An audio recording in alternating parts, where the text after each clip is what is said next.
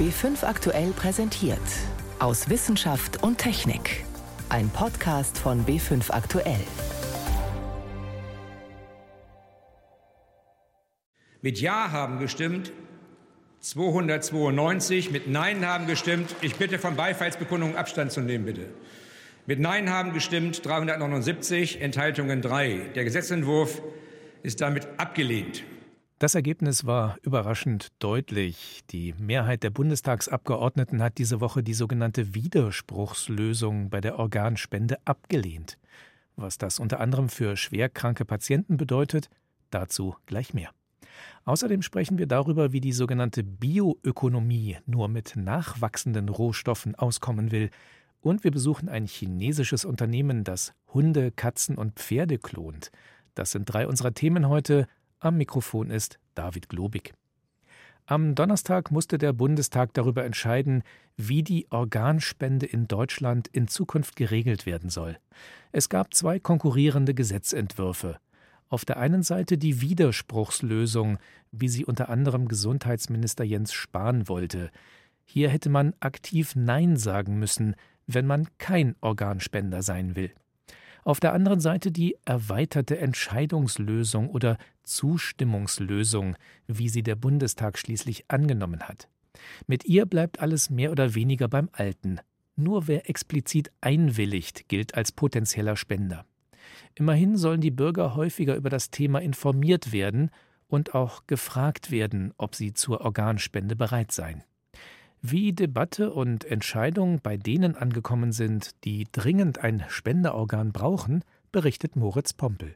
Bernd Liebhäuser aus Nördlingen bekommt kaum noch Luft. Treppensteigen geht nicht mehr. Und ohne den Schlauch in seiner Nase, der an einem Sauerstoffgerät hängt, würde der 49-Jährige wohl ersticken. Ja, warte, mir kann nie was umhauen in meinem Leben, aber das geht halt auf, einmal dann so und da kann man dann nichts machen.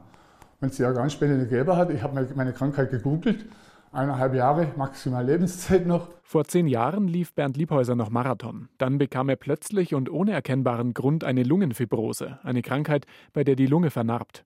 Ein halbes Jahr später wurde ihm eine Spenderlunge eingepflanzt, seine einzige Überlebenschance. Aber jetzt hat sein Körper begonnen, das Spenderorgan abzustoßen. Er braucht eine neue Lunge und ist wieder auf der Warteliste. Im Transplantationszentrum der Ludwig-Maximilians-Universität München will er von seinem Arzt Jürgen Barton gerne wissen, wie lange dauert es noch bis zur OP. Wie sehr jetzt sieht das? Prinzipiell ist es halt, wenn der geeignete Spender kommt, kommt er. Das ist halt wirklich ein Lotteriespiel. In Deutschland gibt es gerade einmal elf Organspenden pro einer Million Einwohner. Die Zahl der Spender ist letztes Jahr sogar noch gesunken. Gleichzeitig stehen knapp 10.000 Menschen auf der Warteliste. 2018 sind über 900 Personen auf dieser Liste verstorben. Besonders lang warten Patienten auf eine Niere, zwischen sechs und acht Jahre. Und deshalb hätten Bernd Liebhäuser und sein Arzt Jürgen Barton darauf gehofft, dass sich der Bundestag für die von Bundesgesundheitsminister Jens Spahn geplante Widerspruchslösung entscheidet, weil damit endlich mehr Organe zur Verfügung stehen könnten. Die Leute, die sich sowieso irgendwann mal eine Organspende aus holen wollten, die sind dann gleich Spender und dann haben wir bestimmt ein bisschen mehr Spender. Dann geht es vielleicht alles ein bisschen zügiger und ja, sterben nicht mehr so viele Leute auf der Warteliste. Umfragen zeigen, dass über 80 Prozent der Deutschen die Organspende grundsätzlich positiv sehen. Aber gleichzeitig haben nur rund 15 Prozent einen Organspendeausweis dabei. Die Ärzte stellt das vor ein Dilemma. Sollte ein Patient etwa nach einem Unfall auf der Intensivstation versterben, dann müssen sie fast immer die Angehörigen nach seinem mutmaßlichen Willen fragen, sagt Bruno Meiser, der das Transplantationszentrum an der LMU München leitet. Der ist aber häufig nicht bekannt, weil der Tod ist ein Tabuthema in unserer Gesellschaft. Man hat darüber nicht gesprochen.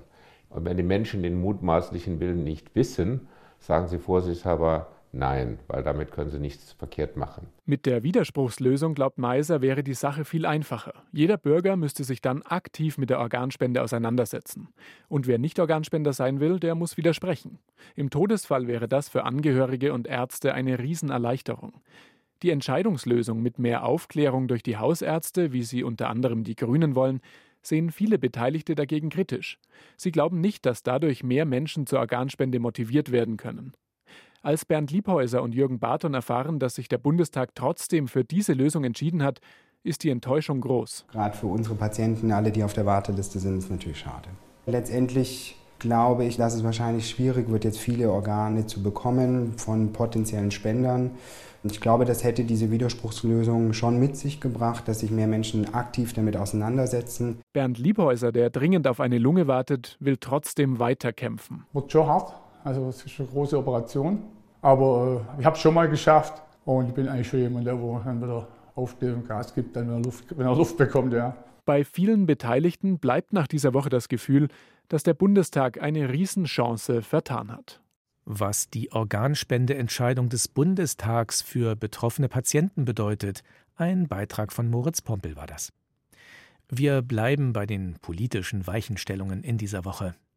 Bund und Länder haben sich darauf geeinigt, spätestens Ende 2038 wird das letzte Kohlekraftwerk abgeschaltet, verbindlich. Doch Deutschland will nicht nur raus aus der Kohle. Irgendwann soll es komplett ohne fossile Rohstoffe gehen, also auch ohne Erdgas und Öl. Das betrifft dann nicht mehr nur Bereiche wie Stromerzeugung oder Verkehr.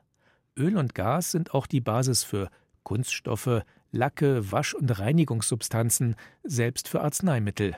Noch. Denn mit der sogenannten Bioökonomie soll sich das ändern. Die setzt in allen Bereichen auf nachwachsende Rohstoffe. Diese Woche hat die Bundesregierung eine nationale Strategie dafür vorgelegt. Und am Donnerstag fiel der offizielle Startschuss für das Wissenschaftsjahr 2020, ebenfalls rund um die Bioökonomie. Meine Kollegin Miriam Stumpfe verfolgt das Thema schon lange. Was steckt denn konkret hinter diesem Begriff? Ganz kurz, von fossilen Rohstoffen hin zu nachwachsenden Rohstoffen. Das ist so der kleinste Nenner, den man anführen kann. Gegenwärtig ist es ja so, was in der Natur wächst, das verwenden wir vor allem zum Essen, als Nahrungsmittel, bisschen Holz für Möbel oder auch mal zum Heizen, Baumwolle vielleicht noch für Kleider, aber ganz viele andere Lebensbereiche wirtschaften mit Produkten, zum Beispiel aus Öl, Kunststoff. Wir verbrennen Öl und Kohle etc. Oder auch wir arbeiten mit Rohstoffen, die wir aus der Erde holen, bauen mit Sand und Zement. Das sind Rohstoffe, die sind endlich oder auch klimaschädlich und deswegen hat man die Hoffnung, wenn man da mehr mit nachwachsenden Rohstoffen arbeitet, kommt man vielleicht zu besseren Lösungen. Was für Lösungen könnten das sein? Einige gehören schon zum Alltag. Benzin zum Beispiel, da wird ja jetzt schon ein Teil mit Treibstoffen aus zum Beispiel Zuckerrohr ersetzt. E10 ist auch umstritten, weil die Klimabilanz, die ist gar nicht so toll, wie man anfangs eigentlich gehofft mhm. hatte. Man arbeitet zum Beispiel daran, Kerosin aus Algen zu gewinnen. Da braucht man dann nicht mal einen Acker dafür, aber ist noch ganz in Anfang. Geht aber noch in ganz andere Bereiche rein. Als die Ministerinnen Klöckner und Karliczek diese Woche ihre Bioökonomie-Strategie für Deutschland vorgestellt haben, da haben sie zum Beispiel einen Sportschuh aus Spinnenseide gezeigt. Tolles Material, leicht, strapazierfähig. Ist übrigens nicht direkt von Spinnen gewonnen, sondern aus Mikroorganismen, die in einem Bioreaktor gehalten werden. Ja, sowas kann Kunstfasern ersetzen zum Beispiel. Und dann geht es aber auch sehr bei der Bioökonomie darum, wie kann ich aus Resten, aus Abfallstoffen etwas machen? Aus Kaffeesatz, zum Beispiel einen Coffee-to-go-Becher. Oder wie gehe ich mit Ernteresten um? Da kann ich Biogas erzeugen, aber ich kann dann auch Fasern, die dann noch übrig sind, wiederum in einen Bioreaktor tun, sie aufspalten, in chemische Bestandteile zerlegen und dann, ja, vielleicht kann ich Treibstoff draus machen oder auch dann Kleidung, Taschen etc. Also selbst wenn man die Rohstoffe aus der Natur holt, dann soll da auf keinen Fall irgendwas verschwendet werden. Das wäre der Weg, wo dann Bioökonomie wirklich auch ja was bringt, was Ressourcenverbrauch angeht.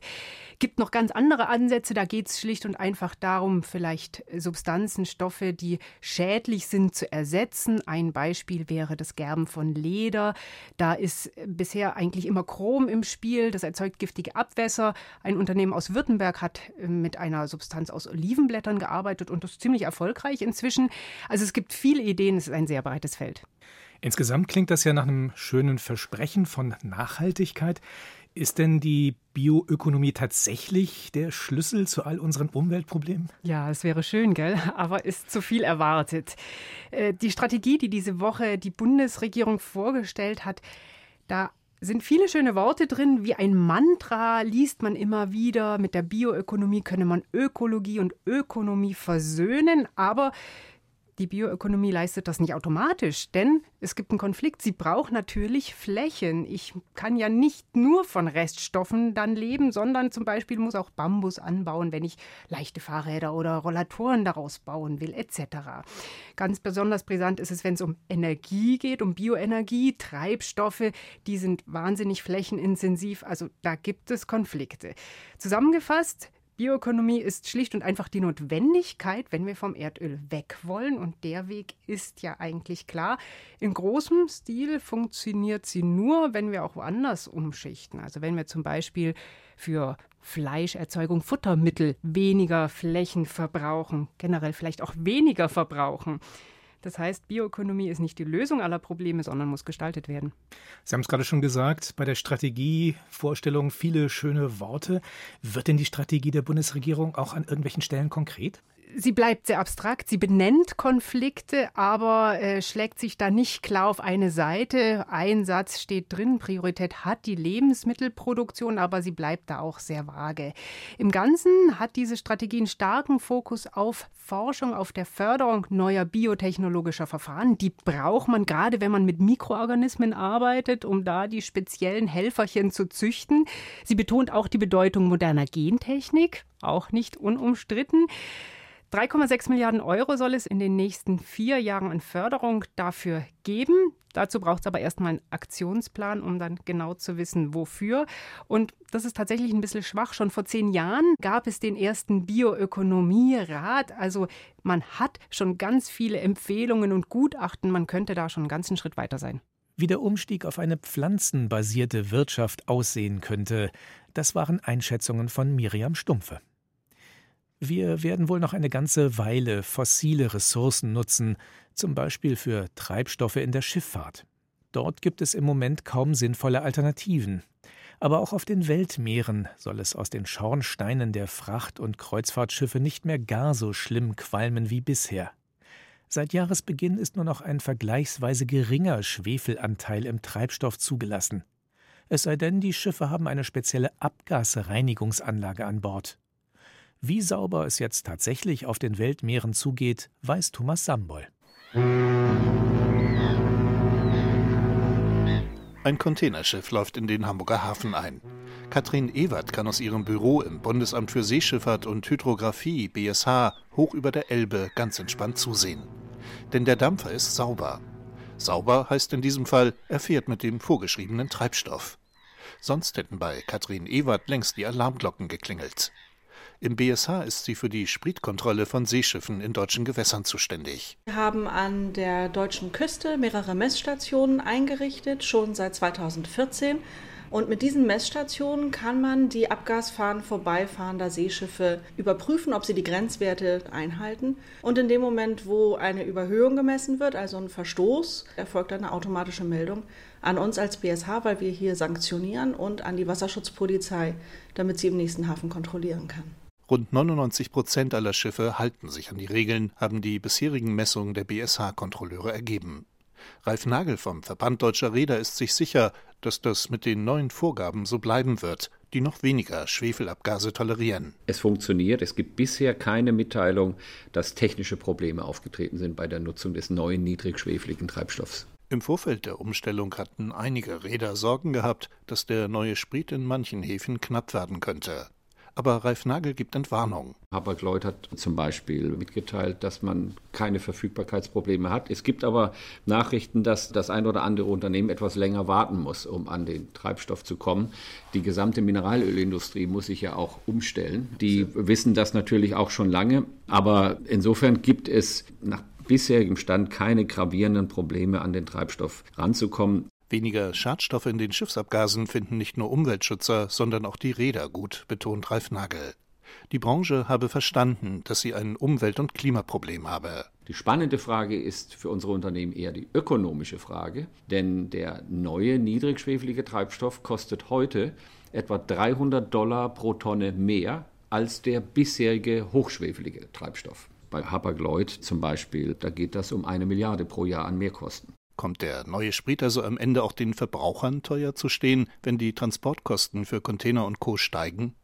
Der Schifffahrtsexperte Sönke Diesener vom Naturschutzbund NABU nimmt solchen Befürchtungen den Wind aus den Segeln. Umgerechnet auf die Endprodukte fallen die Summen nicht ins Gewicht. Ob das jetzt 1 Cent kostet, ein T-Shirt von Shanghai nach Hamburg zu fahren oder 1,001 Cent, das hat keine Auswirkung auf das Produkt, was im Laden am Ende ist. Das liegt natürlich auch daran, dass die Transportkosten insgesamt mit dem Schiff extrem niedrig sind. Die Schwefelemissionen sind dem Umweltschützer dagegen immer noch extrem zu hoch, auch wenn sie durch die neuen Grenzwerte um rund 85 Prozent gesenkt werden. Wir haben immer noch 500 Mal so viel Schwefel im Schiffstreibstoff wie im Diesel auf der Straße. Von daher der Schifffahrt ein Schritt in die richtige Richtung, aber noch ein großes Verschmutzungsprivileg gegenüber allen Anlagen an Land. Dazu kommt, das dreckige, aber billige Schweröl mit hohem Schwefelanteil ist nun keineswegs von den Weltmeeren verbannt. Alle Schiffe, die eine entsprechende Abgasreinigungsanlage haben, dürfen es weiter verfeuern. Doch solche sogenannten Schwefelwäscher oder Scrubber sind sehr umstritten, betont Sönke Diesener vom NABU. Bei den Scrubbern kommt hinzu, dass die Schadstoffe über diesen Wäscher einfach aus dem Abgasstrom ins Meer geleitet werden. Das Waschwasser geht nämlich fast immer direkt über Bord. Abgesehen davon, dass im Schweröl natürlich deutlich mehr Schadstoffe gebunden sind als nur der Schwefel. Und wenn wir jetzt nur den Schwefel herauswaschen, all die anderen schlimmen Schadstoffe, wie zum Beispiel Schwermetalle und was alles noch im Schweröl ist, bleibt ja bestehen. Theoretisch könnten Sie den Scrubber, wenn Sie draußen auf offener See sind, sogar abstellen. Immerhin rund 80 Prozent der deutschen Räder machen nun aber nach Verbandsangaben endgültig Schluss mit dem Schweröl. Mit dem neuen schwefelärmeren Treibstoff könnte die Schifffahrt deshalb in Zukunft tatsächlich ein kleines bisschen sauberer werden. Weniger Schwefel im Schiffstreibstoff und in den Abgasen. Ein Beitrag von Thomas Sambol war das. Sie hören B5 aktuell am Sonntag aus Wissenschaft und Technik. Heute mit David Globig. Wenn ein geliebtes Haustier stirbt, dann ist das für die Besitzerin oder den Besitzer oft so, als ob ein Familienmitglied dahin scheidet. Damit der Schmerz über den Verlust nicht zu groß wird, bietet ein Unternehmen vor den Toren Pekings an, den kleinen oder auch größeren Liebling zu klonen. Für Hund, Katze oder Pferd gibt es dort also Ersatz mit identischen Genen. In China offenbar ein lukratives Geschäft. Axel Dorloff berichtet. 17 Jahre war die Hündin Li Shuyuan Teil der Familie. Dann starb sie im vergangenen Jahr an Brustkrebs. Herrchen Eric aus der Stadt Baoding in der ostchinesischen Provinz Hebei wollte nicht irgendeinen neuen Hund, sondern möglichst den gleichen nochmal. Uh, Nachdem meine Hündin gestorben war, habe ich die Firma Sinogene kontaktiert. Wir haben dann Zellen aus ihrer Haut entnommen und dieses Jahr habe ich mich entschieden, sie zu klonen. Li Shuyuan war vermutlich eine Mischung aus einem Spitz, einem Chihuahua und einem chinesischen Straßenhund. Etwas, das man so nicht wieder kaufen kann. Beim Klonen liegt die Übereinstimmung der Gene bei über 99 Prozent, verspricht die Firma Sinogene. Sie ist die führende Klonfabrik für Haustiere in China und liegt am Stadtrand von Peking. Leitender Manager ist Yining Wang. An seinem Bein springt ein geklonter Hundewelpe hoch.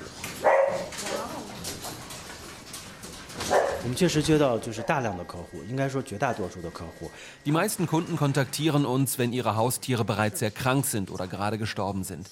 Wenn die Tiere noch leben, können wir schnell Zellen entnehmen.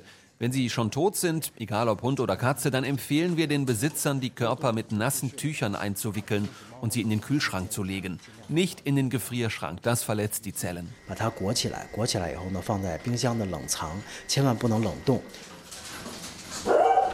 Der Rat des Experten, Hunde können eine Woche lang im Kühlschrank aufbewahrt werden, Katzen nur drei Tage.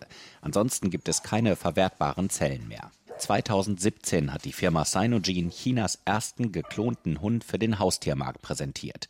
Knapp 50 Kunden wurden seitdem mit Haustieren beliefert. Auf den Fluren von Sinogene sieht es aus wie in einem Krankenhaus. Besucher müssen Kittel und Plastikschützer für Schuhe anziehen. Sinogene-Manager Ining Wang steht in einem laborähnlichen Raum. Ein Schritt beim Klonen, das ist der Aufbau des Embryos. Das passiert hier. Zuerst prüfen wir mit dieser Maschine, wann die Hündin, die austragen soll, läufig ist. Aus dem zu klonenden Hund haben wir vorher Zellen entnommen und setzen einen Zellkern in die Eizelle ein. So bauen wir den Embryo für das Klonen auf und setzen den dann in den mütterlichen Hund. Dann wird die Hündin schwanger und kann gebären.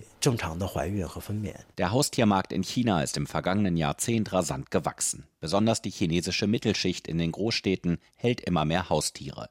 Der Preis für einen geklonten Hund von Cyanogen liegt bei umgerechnet 50.000 Euro. Eine Katze gibt es bereits für 32.000 Euro. Das Klonen von Haustieren für die Firma Cyanogen ein Geschäftsmodell mit Zukunft. China ist eines der führenden Länder beim Klonen von Tieren, aber für den privaten Gebrauch, das ist neu. Wir haben uns gefragt, wie wir mit dem Klonen deprimierten Haustierfreunden helfen können. Das ist unsere Zielgruppe. Laut Statistik leben in China etwa 100 Millionen Hunde und Katzen in Städten. Die auf dem Land rechnen wir gar nicht mit. Jedes Jahr sterben drei Prozent davon. Diese Lücke wollen wir schließen. Da kann unser Service helfen, ganz einfach. Dem 38-jährigen Eric hat Cyanogen geholfen. Und er hat gleich zwei Klone seiner Hündin bekommen, Dodo und Coco. Kombiniert heißen die beiden chinesischen Zeichen junge Dame. Eric trägt die kuscheltiergroßen Hunde unter seiner dicken Winterjacke. Mit dem Ergebnis ist er zufrieden. Wenn du einen Hund klonst, dann weißt du, was du bekommst und was du erwartest. Und du bekommst immer das, was du erwartet hast. Diese hier sind genau das, was wir erwartet haben. Identische Hunde, die so aussehen wie unser alter Hund und vom Charakter her sehr ähnlich sind. And character-wise, very similar. Allerdings, beim Aussehen garantiert die Firma Cyanogen keine hundertprozentige Übereinstimmung. Besonders beim Fell gibt es Abweichungen. Dodo und Coco sind jetzt fünf Monate alt. Für Cyanogen geht die Entwicklung weiter. Ein berühmter chinesischer Schauspieler hat ein Pferd bestellt. Das Fohlen soll im November zur Welt kommen. Das Klonen von Menschen bleibt aber auch in China Zukunftsmusik. Beim Klonen von Menschen wären die Arbeitsschritte erst einmal die gleichen. Die Forschung zur menschlichen Physiologie und Reproduktion ist sehr weit fortgeschritten. Theoretisch wäre das kein Problem, aber zurzeit ist das in keinem Land erlaubt. Aus ethischen Gründen bleibt das ein wissenschaftliches Tabu. Aber theoretisch würde das funktionieren, wenn man lebende Zellen entnimmt. Cyanogen konzentriert sich weiter auf Hunde, Katzen und Pferde. Dazu gibt es bereits eine Zusammenarbeit mit dem Pekinger Zoo. Vor allem bedrohte Tiere sollen geklont werden. Auch die Pekinger Polizei hat bereits sechs Hunde von Cyanogen im Einsatz. In China gibt es weniger Bedenken und Hindernisse, neue Möglichkeiten in Forschung und Technologie anzuwenden.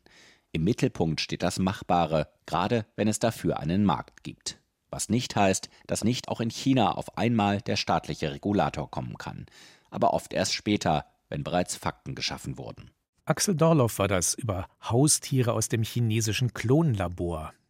So viel für heute aus Wissenschaft und Technik. Am Mikrofon war David Globig.